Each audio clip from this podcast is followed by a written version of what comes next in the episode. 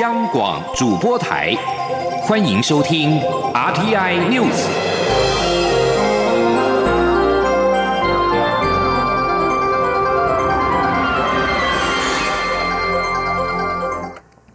各位好，我是张旭华，欢迎收听这节央广主播台提供给您的 RTI News。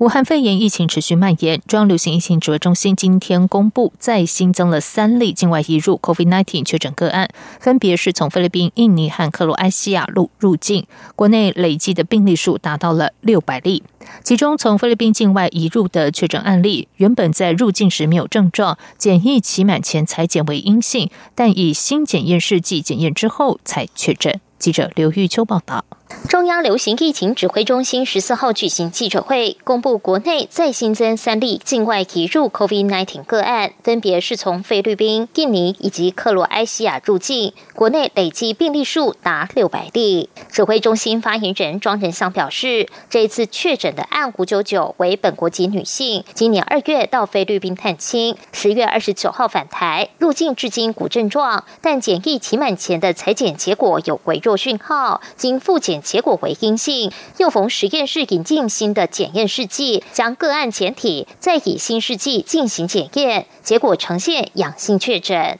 而此个案在检疫期满搭高铁返家途中接获阳性通知，但途中个案座位旁并无其他乘客，也无与他人交谈，无需框列接触者。所以不是说是新的试剂会比较好啦，我觉得应该是说以像这种弱阳性的话。那不同的试剂、不同的机器或做法的话，都有可能。造成一些阴阴阳阳的一个部分，哦，那这个大概是呃前面的两次可能就比较偏向是这种实验室，有时候没有办法避免一个伪阴性的一个状况。庄仁祥也指出，按六零零为三十多岁印尼籍女性提供，在集中检疫所检疫期间出现发烧等症状，裁剪后确诊；而按六零一则为四十多岁克罗埃西亚籍男性，平时就有鼻子过敏情况，今年七月曾在克罗埃西亚。确诊武汉肺炎，隔离十四天后症状缓解，复检阴性。这次受台湾公司聘请来台工作，入境时无症状，并持有登机前三天内的阴性报告，但在居家检疫期间出现鼻塞症状，却因为自认是过敏而未通报，直到检疫期满，应台湾公司要求自费裁剪后确诊，成为首例自克罗埃西亚境外移入的病例。指挥中心也已经掌握与个案共餐的接触者有三人，列居家隔离。由于国际疫情未趋缓，近来台湾每天都有境外移入的确诊病例，外界关注我国是否考虑针对高风险的国家外籍人士管制入境。庄仁祥表示，台湾目前的边境管制已算相当严格，除了入境要居家检疫十四天，高风险的菲律宾、印尼等人士，若在集中检疫所检疫期满，也会裁减。是否要再提高限制？秋冬专案会再说明。中广电台记者刘秋采访报道。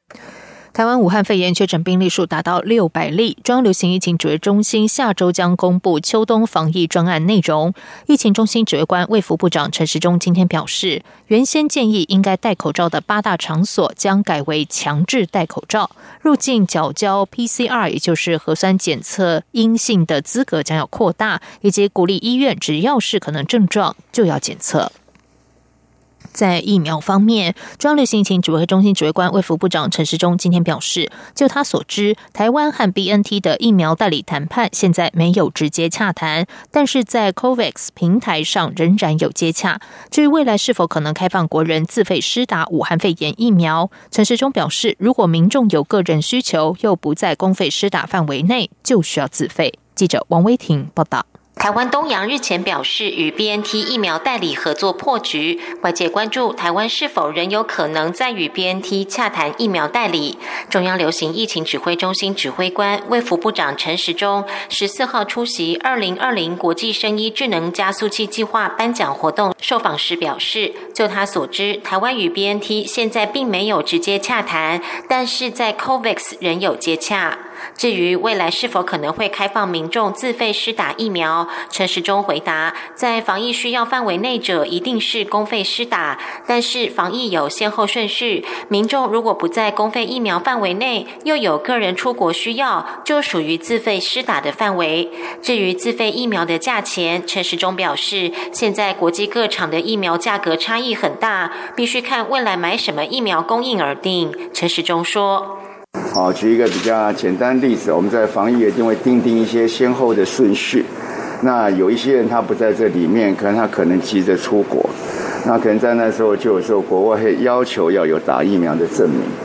好，然后这时候他要去打，那可能那是属于自费的范围。”卫福部日前宣布，招募武汉肺炎疫苗临床试验志愿受试者，已经有一万八千多人报名。但是卫福部的做法也引发医界杂音，有医生质疑是否已经完成人体实验的审核程序。对此，陈时中表示，疫苗人体试验一定会有不良事件，因为疫苗是打在健康的人身上，他相信一定会有各种杂音。陈时中也说，为了加速国产疫苗研发，必须尽量省时。招募受试者会花费一些时间，但是在政府完成民众意向调查后，范围将会缩小。临床试验医院要招募受试者时，就会加快许多，对国产疫苗的发展有利。中央广播电台记者王威婷采访报道。接下来关心的是，行政院农业委员会主任委员陈其仲今天表示，莱克多巴胺代谢很快，未来进口的美国牛肉、猪肉，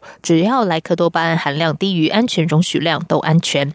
陈其仲上午在嘉义县政府创新学院参加学校午餐全面采用国产食材宣誓仪式之后，接受媒体联方表示。目前进口牛肉有使用莱克多巴胺药证国，包括美国、加拿大、纽西兰和澳洲，但实际上只有美国使用，纽西兰和澳洲是放牧方式，没有用药。他说，目前美国使用莱克多巴胺的猪大约两成，美国牛肉大多有用，只要农民在屠宰前两三天不用，莱克多巴胺代谢的很快。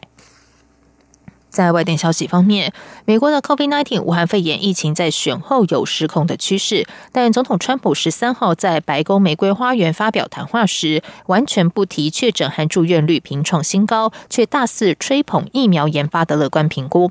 从十一月四号起，美国每天确新增的确诊都破十万例。十二号单日新增确诊十六万多例，是疫情大流行以来首次单日破十五万例。而染疫住院人数也屡创新高。白宫幕僚透露，即便新增确诊病例暴增，部分地区重症病房已经接近饱和，都引不起川普的兴趣。纽约时报报道，官员表示，有两款候选疫苗已经在接受紧急授权评估，两千万人渴望在十二月接种。川普则宣布，大部分美国民众可以在明年四月以前施打疫苗。川普把疫苗吹捧成能够一举扭转疫情的万灵丹。他说，在他治下，美国不会寄出全国封城令，然后差点脱口说，希望下届政府也不会。被媒体解读为似有坦诚败选之意。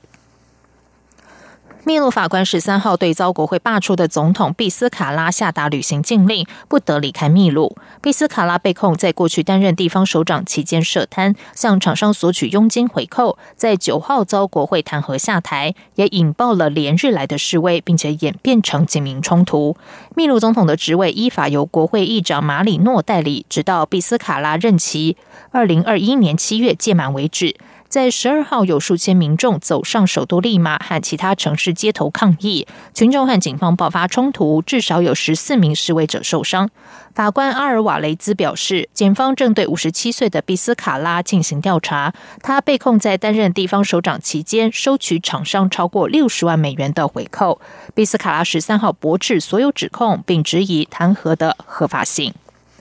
以上广主播台，谢谢收听。这里是中央广播电台台湾之音。亲爱的海外华文媒体朋友们，我是中华民国侨委员会委员长童振源。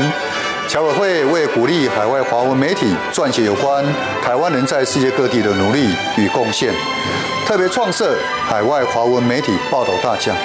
规划平面、网络报道类、广播类两类各三个奖项。整件作品只要能展现海外华文报道的专业及深度，就有机会获得美金两千五百元的奖金。报名自即日起至十一月三十日止。